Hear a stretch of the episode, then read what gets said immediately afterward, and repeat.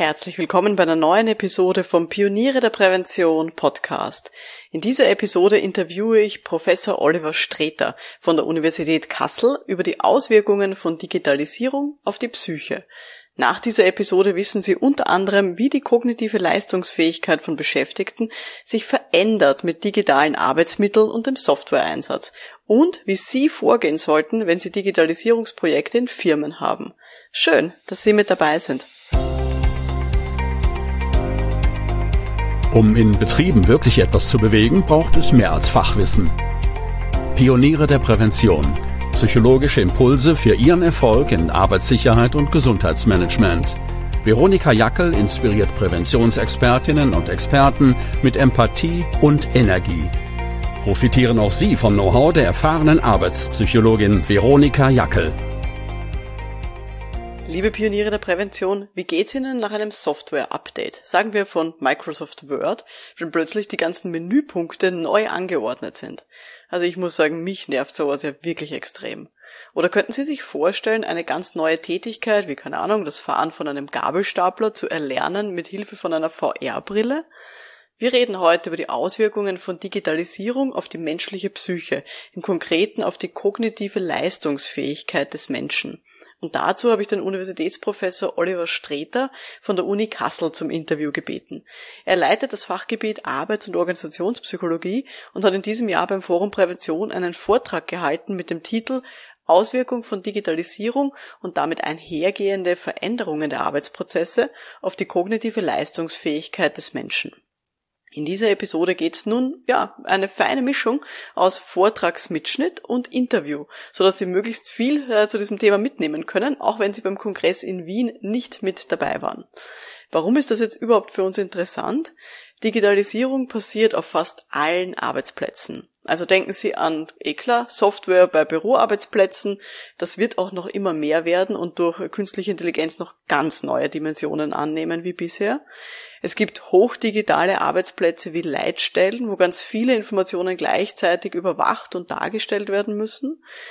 Denken Sie an Bestellungen, Warenwirtschaftssysteme. Die sind auch relevant für sonst eigentlich manuelle Arbeiten wie im Lager, in der Auslieferung, im Transportwesen. Ich kenne es natürlich von der Kommunikation, wenn Arbeitsaufträge weitergegeben werden müssen, zum Beispiel auch zwischen Büro und externen Baustellen oder firmeninternen Handwerkern. Auch das rennt in der Regel schon sehr, sehr viel digital ab auch Dinge im Arbeitsalltag wie Zeiterfassungssysteme, also so digitale Stechuhren oder auch die Bestellung einfach vom Mittagsmenü, das man dann haben möchte. Auch Diensthandys kenne ich mittlerweile sogar von Bauhöfen im öffentlichen Dienst, also auch das ist komplett normal geworden. Mit Papier und Stift kommt man in der Regel nicht mehr ganz so weit. Und das macht was mit uns Menschen. Diese Auswirkungen auf die Psyche sind natürlich auch relevant für die Zufriedenheit, die Produktivität und auch die Gesundheit und die Arbeitssicherheit. So eine Digitalisierung, so digitale Prozesse, die können uns assistieren und Arbeitsprozesse vereinfachen. Manchmal führt die Digitalisierung aber auch wirklich zur Überforderung und zu einer Verkomplizierung von Arbeitsprozessen. Kennen Sie vielleicht eh von sich selbst. Manchmal kann die Digitalisierung sogar so schief gehen, dass Firmen sogar fast daran pleite gehen. Aber dazu wird der Professor Streter nachher selber noch ein Beispiel erzählen. Ja, ich finde es deswegen wirklich super, dass Sie sich als Präventionsexpertin oder Experte hier genauer informieren und wissen wollen, was da im Kopf von den Beschäftigten eigentlich auch passiert. Denn so können Sie es nachvollziehen und Sie bekommen jetzt auch Konzepte in die Hand, wie Sie es vielleicht auch den zuständigen Führungskräften noch besser erklären können. Eine kleine Warnung vorneweg zu dieser Episode. Das Interview hier habe ich in der Pausenzone vom Kongress Forum Prävention in Wien aufgezeichnet. Da gab es immer mal wieder Nebengeräusche durch das Catering-Personal und plötzlich wurde auch mal während des Vortrags gebohrt. Lassen Sie sich aber davon nicht diesen wirklich großartigen und spannenden Inhalt vermiesen. Das ist halt der Charme von Präsenzveranstaltungen. Also starten wir mal los, lieber Professor Streter. Vielleicht erklären Sie uns mal ganz kurz, wenn es geht in einfachen Worten, worum geht's denn überhaupt bei kognitiver Leistungsfähigkeit? Was verstehen Sie denn da darunter? Ja, kognitive Leistungsfähigkeit heißt für uns Psychologen nicht nur Informationsverarbeitung. Digitale Systeme sollen ja Informationen übermitteln oder uns in irgendeiner Form bei der Informationsverarbeitung unterstützen. Was ganz oft vergessen wird, ist im Bereich der Informationsverarbeitung, dass wir natürlich auch emotionale Systeme sind. Jeder hat sich schon mal über sein Handy geärgert, wenn es nach dem Update irgendwelche Sachen nicht mehr gegeben hat oder über seinen Laptop oder seinen PC, wenn er abgestürzt ist und irgendwelche Dinge anders waren. Äh, und im Rahmen der Digitalisierung werden eben diese Sachen sehr oft vergessen, dass es von der psychischen Seite eigentlich sowohl um die Informationsverarbeitung geht, als auch eben darum, wie es eigentlich emotional insgesamt dann auf uns wirkt. Mhm, super. Wie kann man denn sowas messen, diese kognitive Leistungsfähigkeit? Also eigentlich haben wir alles als Psychologen, um solche Dinge zu messen. Von der kognitiven Seite wieder, also wenn man die emotionale mal äh, weglässt, mhm von, äh, die, was die Informationsverarbeitung angeht, da gibt es ja schon genügend Probleme. Wenn ich ein Handy habe und ein PC, der etwas anders ist, anderes Betriebssystem hat, muss ich mich permanent umgewöhnen. Wenn ich beide Systeme für den Arbeitsablauf brauche, muss ich mich permanent umstellen. Das sind so kognitive Anforderungen mhm. an, das, an unser System. Und dieses permanente Umstellen ist natürlich ermüdend. Ja. Ja, das, oder ich muss mich dann permanent umgewöhnen oder mache Fehlbedienungen, mhm. weil ich denke, das muss so sein wie in einem anderen System. Das kennt jeder. Äh, und was mache ich dann als Psychologe? Gehe ich hin und sage, nervt Sie eigentlich Ihr Betriebssystem? Ja, das ist eine schöne Eingangsfrage. Mhm. Ne? Und dann kann man äh, sicherlich äh, dort Kompatibilitäten schaffen, mhm. so nennen wir das. Das heißt also, Systeme, die ich zeitgleich brauche, müssen gut aufeinander abgestimmt sein. Mhm. Wenn sie mhm. nicht gut aufeinander abgestimmt sind, gibt es immer Probleme, weil ich mich permanent zusätzlich, das ist der zusätzliche kognitive Aufwand, zusätzlich noch darum kümmern muss, was, wie ist das System, mit dem ich gerade arbeite, wie passt das zu dem anderen. Das heißt, ich muss permanent dieses Umschalten machen. Das mhm. kostet natürlich äh, kognitive Energie. Also ich mache jetzt einmal ein Beispiel, was ich zum Beispiel kenne, wenn Sie es so beschreiben, ist, dass wenn ich äh, die Laptop, also wenn ich einmal am Laptop arbeite und dann arbeite ich auf einer anderen Tastatur ja. und möglicherweise sind die, die Steuerungstasten irgendwo anders, Katastrophe, oder? Ja, Wahnsinn. Katastrophe oder was ich habe, äh, treibe ich alle Wesen äh, regelmäßig in den Wahnsinn. Ich habe auf meiner Maus die Maustaste rechts-links vertauscht. Uh. Äh, äh, aus irgendeinem Grund habe ich das mir angewöhnt und wenn jemand anders meine Maus bedient, Geht gar nicht. Der wird wahnsinnig. ja, das sind, das sind solche, solche Dinge, wo man äh, durch, durch gutes Design sehr schnell äh, Abhilfe schaffen kann. Mhm. Und das heißt aber auch, dass man mit den Designern sprechen muss, weil yeah. das, die Systeme werden ja nicht von einem Designer gemacht, dann hätten wir das Problem nicht, sondern das Handy baut derjenige, die eine Tastatur wird von dem Hersteller gebaut, die andere von mhm. dem anderen. Das heißt, man muss letztendlich dann, wenn man es im betrieblichen Kontext hat, im Einkauf frühzeitig darauf achten. Und frühzeitig darauf achten heißt, da muss jemand sein, der das auf dem Schirm hat als Problem. Und wenn man diese Person zu spät einbindet in den Kaufprozess, dann hat man auf einmal zwei Tastaturen da stehen. Und äh, das ist natürlich dann ungünstig. Mhm. Und wenn das einmal eingekauft und beschafft worden ist, dann kriegt man die auch nicht so schnell wieder weg. Das stimmt leider, genau. Man so schön sagt, was liegt, das biegt. Dann ist es gegessen, ja. Ja, so kann man sagen. Genau. Das stimmt. Ja. An der Stelle eine kleine Unterbrechung des Interviews. In seinem Vortrag hat der Professor Streter noch viel mehr Beispiele gebracht, ähm, wie man veränderte kognitive Leistungsfähigkeit auch mit objektiven Daten messen kann. Und er erzählt das hier jetzt am Beispiel von einer Montagefertigung. Hören wir da mal rein. Objektiv nachweisen. Wir haben das hier für unterschiedliche Linien gemacht. Sie sehen hier äh, eine pupillografische Auswertung den entsprechenden Pupillendurchmesser als Maß für die psychische Belastung, in dem Fall der Monotonie. Und Sie sehen hier in den Daten relativ eindeutig, dass für bestimmte Arbeitsplätze dann ab einer bestimmten Zeit, in dieser, bei diesem Arbeitsplatz waren es 17 Minuten, dann entsprechend Monotonie einsetzt. Und diese Monotonie erkennt man zum Beispiel daran, dass der Pupillendurchmesser anfängt zu variieren. Sie sehen hier ein relativ eindeutiges Bild bis 17 Minuten und ab da fängt an, die Streuung zu wachsen und ähnliches. Wir können also über solche Daten objektiv äh, psychische Belastungszustände messen äh, und wir haben das dann auch entsprechend validiert, in dem Fall mit dem Karolinska Steepiness Scale äh, und haben dort dann eben die Möglichkeit, äh, subjektive Daten mit objektiven Daten zu untermauern. Ja, das ist jetzt aus dem Bereich Montagefertigung. Wir haben solche Studien auch an klassischen IT-Systemen Tablets oder ähnliches gemacht, um eben hier diese Methodik weiterzutreiben. Ja, das Thema der Kompatibilität ist eben ein methodischer Ansatz, um Digitalisierung zu bewerten. Aus eigentlich ein sehr altes Konzept, aber ein Konzept, das eben auch von der Physiologie her tatsächlich auch Entsprechungen hat. Wenn Sie sich mal vergegenwärtigen, wie unser kognitives System grob aufgebaut ist, dann haben wir in, äh, in der Grenze vom limbischen System zum, zu den Hemisphären die, die Gyrus Singuli, die unser raumzeitliches äh, Orientierungsmuster zwischenspeichern sozusagen. In der Hemisphäre haben wir unsere Gedächtnisinhalte äh, ab äh, repräsentiert und äh, es entsteht dann das Phänomen der Interferenz. Das war vielleicht sogar Absicht jetzt gerade mit den Bohren, weil das natürlich bei mir jetzt eine Interferenz verursacht, in dem Sinne, dass eben Kodierungen, die ich mir gerade im Kopf zurechtgelegt hatte, mit Modalitäten, in dem Fall über auditive Kanäle, so weit gestört ist, dass ich kurz auch darüber nachdenken musste, was ich Ihnen sagen wollte. Insofern passt das eigentlich ganz gut zur Folie, dass die Leute jetzt gerade anfangen zu äh, bohren. Gut, und jetzt weiter mit dem Interview. Was würden Sie denn jetzt sagen, so, wenn wir jetzt weggehen von Tastaturen, sondern hin zu Software, was ja so ein bisschen das Digitalisierungsthema ist oder digitale Prozesse? Welche Problematiken sehen Sie denn, wenn es um solche Digitalisierungslösungen dann geht? Also jetzt aus psychologischer Sicht. Mhm. Was ist Ihnen da schon untergekommen? Ja, neben diesen ähm, mehr kognitiven Dingen dann diese emotionale Komponente. Das ja. führt ja dann dazu zu Verweigerungshaltungen. Ne? Mhm. Ne?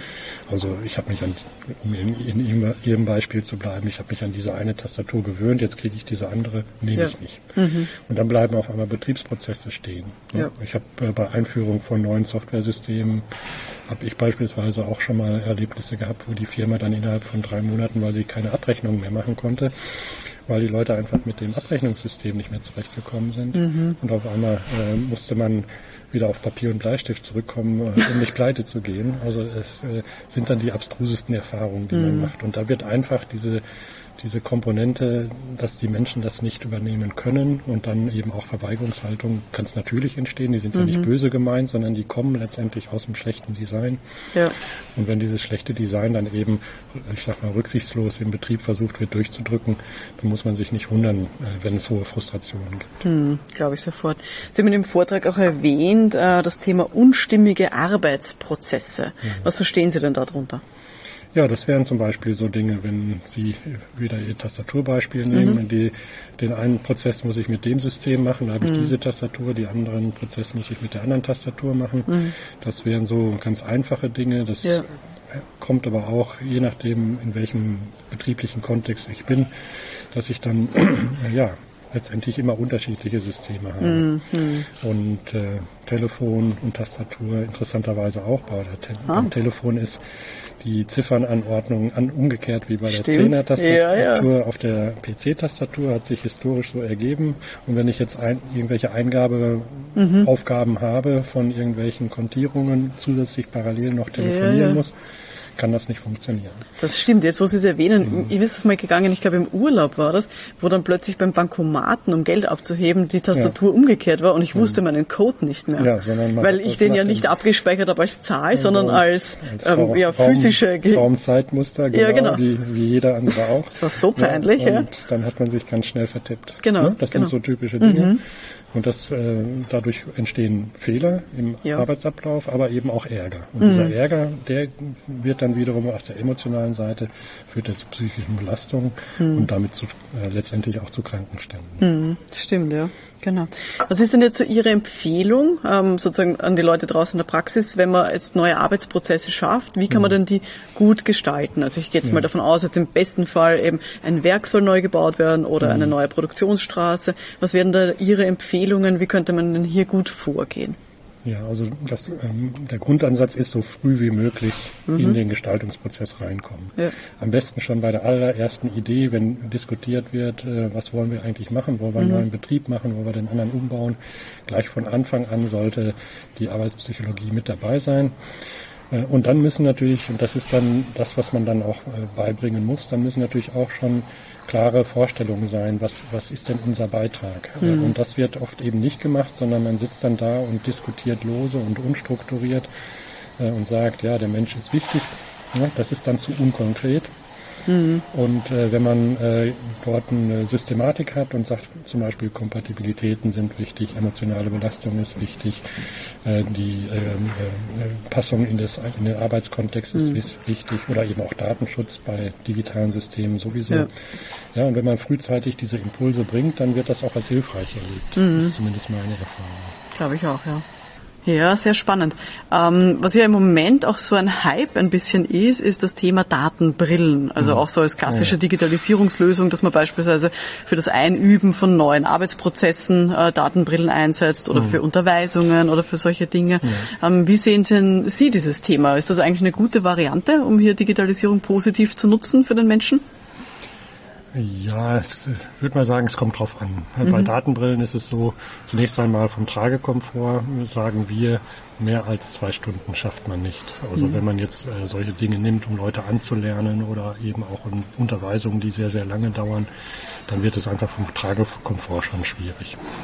Das zweite äh, ist, dass solche Datenbrillen individuelle Systeme sind. Äh, das heißt also, wenn ich eine Unterweisung habe, wo ich wirklich spezifisch die Person unterweisen kann ja. und nicht auf Gruppenaspekte eingehen muss, äh, dann funktioniert das auch gut. Mhm. Und immer dann, wenn es eben äh, vom Nutzungskontext anders ist, ja. im betrieblichen Ablauf oder eben auch äh, in, in so einer Unterweisung, dass ich beispielsweise auch ähm, ja, gruppendynamische Dinge in der Unterweisung habe. Sprecht mhm. euch ab oder koordiniert euch, wo ihr was zu tun habt. Ja. Dann sind solche Geräte normalerweise nicht mehr zielführend. Mhm. Weil es dann eine Person nur aufsetzen genau. kann sozusagen und alle anderen ja. Und sitzen dann kommen äh, von der äh, technischen Seite immer dann interessante Ideen. Ja, dann wird der andere in die Datenbrille als Avatar reinprojiziert, diese Metaverses, die dann ja. jetzt gerade auch entstehen. Ja, äh, aber wenn jetzt die, die, zweite Person physisch anwesend ist, also jetzt in unserem Interview, wenn mhm. wir jetzt mit Datenbrillen gegenüber sitzen würden, könnte ich sie ja auch als Avatar reinprojiziert genau. haben. Aber spätestens, wenn ich weiß, wir sitzen uns gegenüber, dann ist es natürlich auch schöner, die Brille abzunehmen und in die, sich in die Augen zu schauen. Und mhm. das, das sind so Effekte von der psychologischen äh, ja, Gruppendynamik her, die sehr, sehr wichtig sind, diese mhm. nonverbale Kommunikation. Und äh, wenn solche Elemente wichtig sind, sollte man da die Datenbrillen nicht mehr nutzen. Hm, hm. Und so wie Sie sagen, es gibt ja auch ganz viele Arbeitsplätze, wo einfach dann Teams gemeinsam Entscheidungen genau. treffen und ja. wo es dann schwierig ist, das zu simulieren, ja. wenn nur eine Person eben in so einer Augmented Reality sich beispielsweise genau. halt bewegt. Ja. Ähm. Also jetzt um technische Sachverhalte, ja, äh, Sicherheitsvorschriften zum Beispiel zu, äh, zu erlernen oder auch zu erleben, für sich persönlich sozusagen die Regelkenntnis zu ertüchtigen. Da kann ich mir solche Systeme sehr gut vorstellen. Mhm. Aber wenn es dann auch wieder im Bereich der Sicherheit und Gefährdung, wenn es dann darum geht, beispielsweise Notfallpläne zu organisieren oder zu koordinieren, äh, dann ist das wieder weniger zielführend, weil das sind ja eben wieder Mensch-Mensch-Interaktionen. Mhm. Und äh, so, ich würde sie jetzt nicht völlig äh, sozusagen sagen, Datenbrillen sind da völlig untauglich, aber sind eben nur für Regeln und Verfahren und Begrifflichkeiten im individuellen Lernen sind sie, mhm. sehr, sind sie doch sehr tauglich, mhm. aber eben nur dafür. Ja. Was gäbe es denn sozusagen für Alternativen im Vergleich jetzt zu Datenbrillen, weil die sind ja ganz hilfreich, um vielleicht auch Dinge zu simulieren. Mhm. Ähm, wenn ich jetzt eine Gruppe habe von Personen, die gemeinsam Entscheidungen treffen sollen oder lernen sollen, wie sie mhm. gemeinsam an einem Arbeitsprozess arbeiten, haben Sie da andere Vorschläge, wie man das dann simulieren kann, ohne dass man dann eben mit den realen Methoden sozusagen vorgeht und da mhm. vielleicht, weiß nicht, Material verbraucht und ja, so? Ja. Also wir verfolgen da das Konzept große Datenbrillen äh, zu okay. Äh, wir nennen das Teamwände oder virtuelle Räume.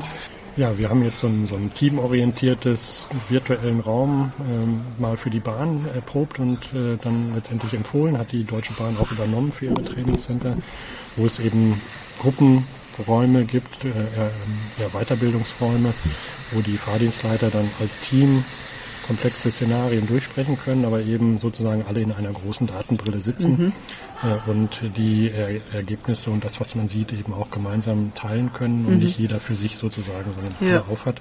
Und das wird sehr positiv erlebt und das hat die Bahn letztendlich jetzt auch implementiert in ihren Trainingszentren. Das klingt gut, ja. Das ist eine richtig schöne Sache. Ähm, Gibt es von Ihrer Seite noch irgendwelche Tipps, äh, die Sie uns als Präventionsexpertinnen mitgeben können, wenn wir uns da frühzeitig in die Planung von solchen Prozessen irgendwie einbringen wollen? Ja, man muss natürlich erstmal Überzeugungsarbeit leisten, warum man in die Planung reinkommt. Mhm. Und äh, ich nehme da immer das Argument der betriebswirtschaftlichen äh, Berechnung. Ja. Also mein mein Lieblingsbeispiel ist Berlin-Brandenburg in Deutschland gerade, wenn ich also mir überlege, da ging es ja eigentlich gar nicht um Arbeitsschutz, sondern um ja, Brandschutz, ja. aber letztendlich auch um Gefährdungsaspekte die dann über Jahre vergessen worden sind, angeblich in, in den Planungsprozessen und dann mühselig nachgearbeitet mhm. werden müssen. Das hat erstmal Zeit, war sehr, sehr zeitintensiv. Äh, Zeit ist Geld, aber es war auch sehr kostenintensiv. Sachen mhm. mussten umgebaut werden, umgeplant werden.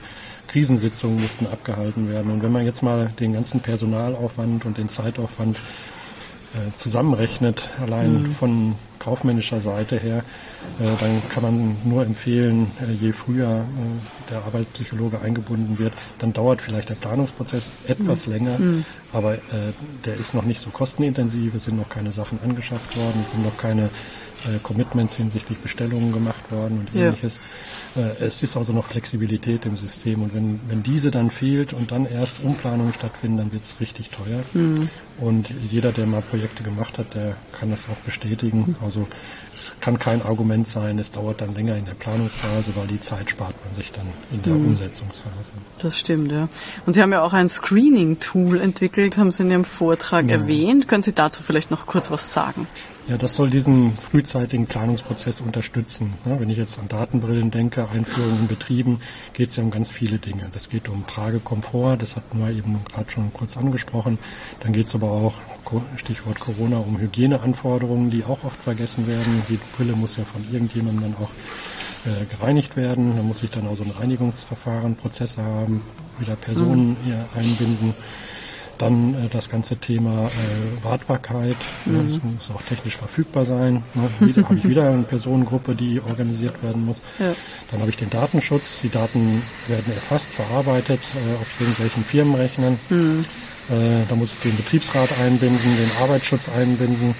Äh, also es kommen ganz, ganz viele Akteure zusammen und mhm. wenn diese Akteure rechtzeitig eingebunden werden, dann habe ich eben bessere Entscheidungsgrundlage, was eigentlich die richtige Bemaßung auch ist ja. für solche Systeme.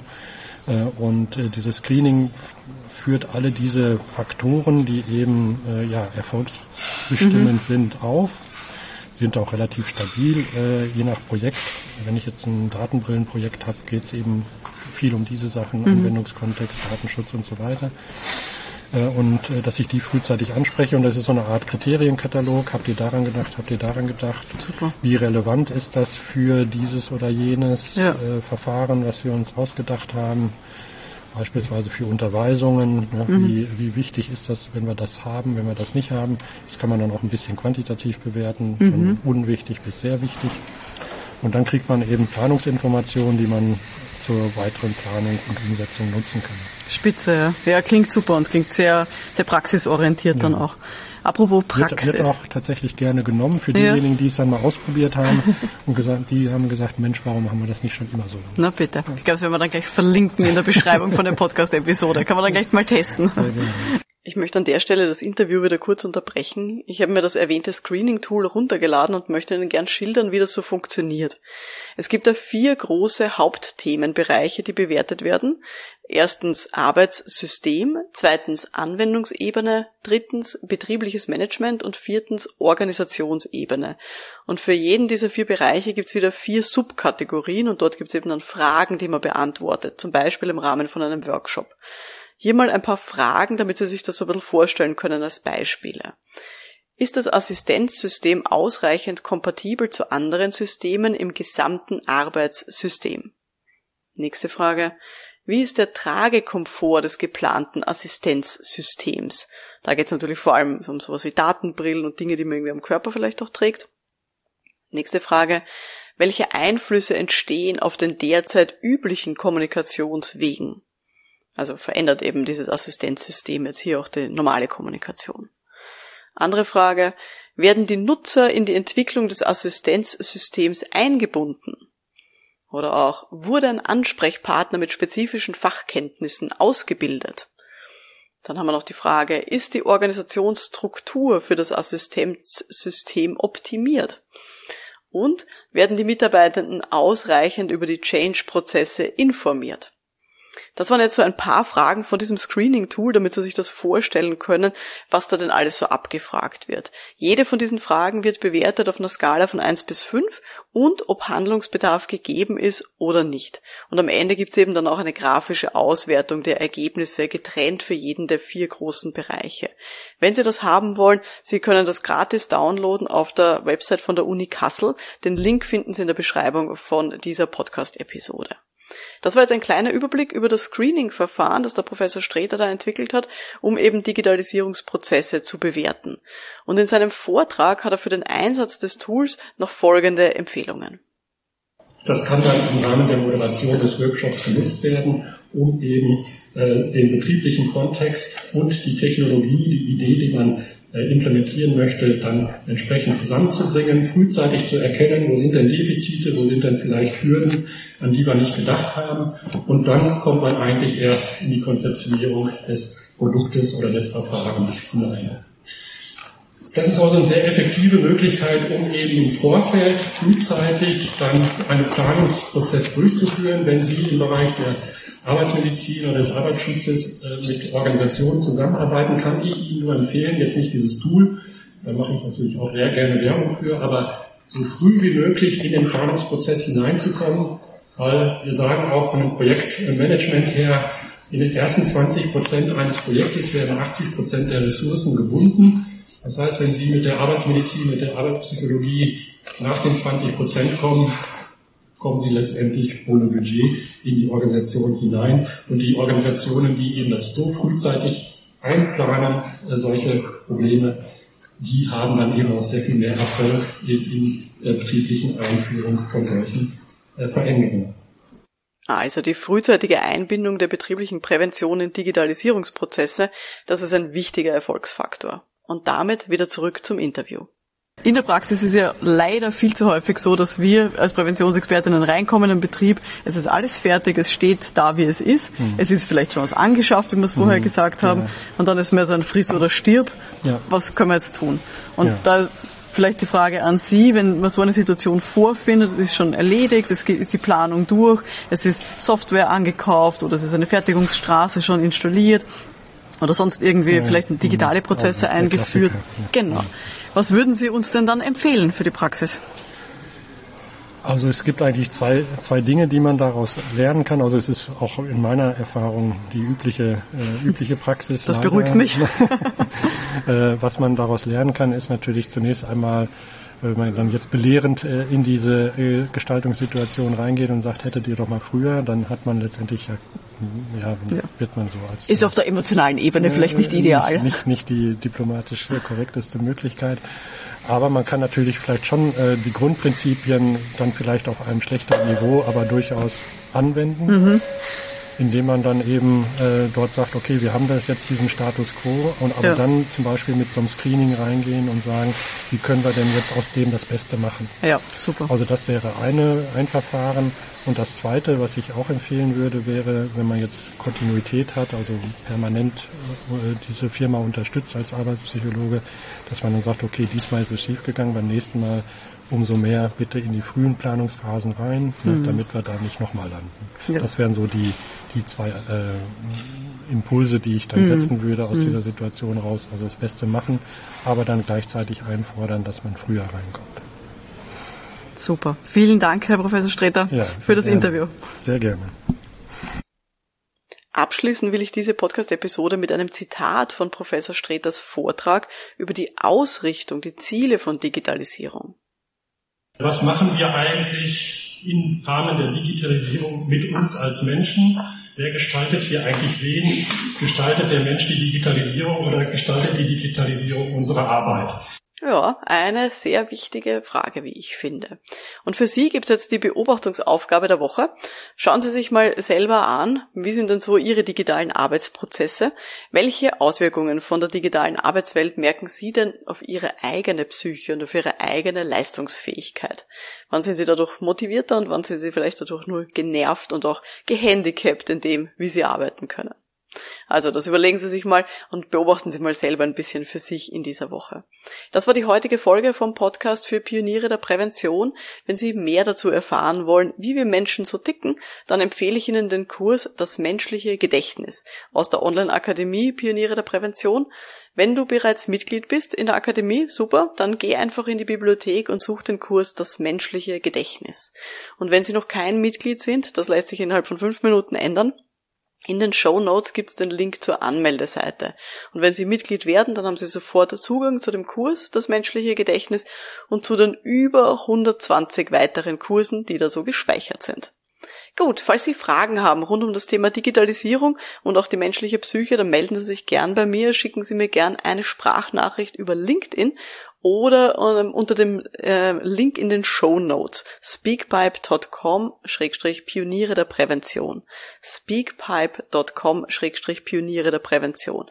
In der Beschreibung von der Episode einfach draufklicken. Und dann greife ich Ihre Frage sehr gerne in einer der nächsten Podcast-Episoden auf. Falls Ihnen jetzt diese Episode gefallen hat, dann freue ich mich auch sehr über Ihre Bewirtung, Bewertung, nicht Bewirtung. Na, über Ihre Bewertung würde ich mich auch freuen, aber ich freue mich auch sehr über Ihre Bewertung direkt in Ihrer Podcast-App. Gut, mein Name ist Veronika Jackel, vielen Dank fürs Dabeisein und wir hören uns dann in der nächsten Folge. Bis dahin, alles Gute, ciao!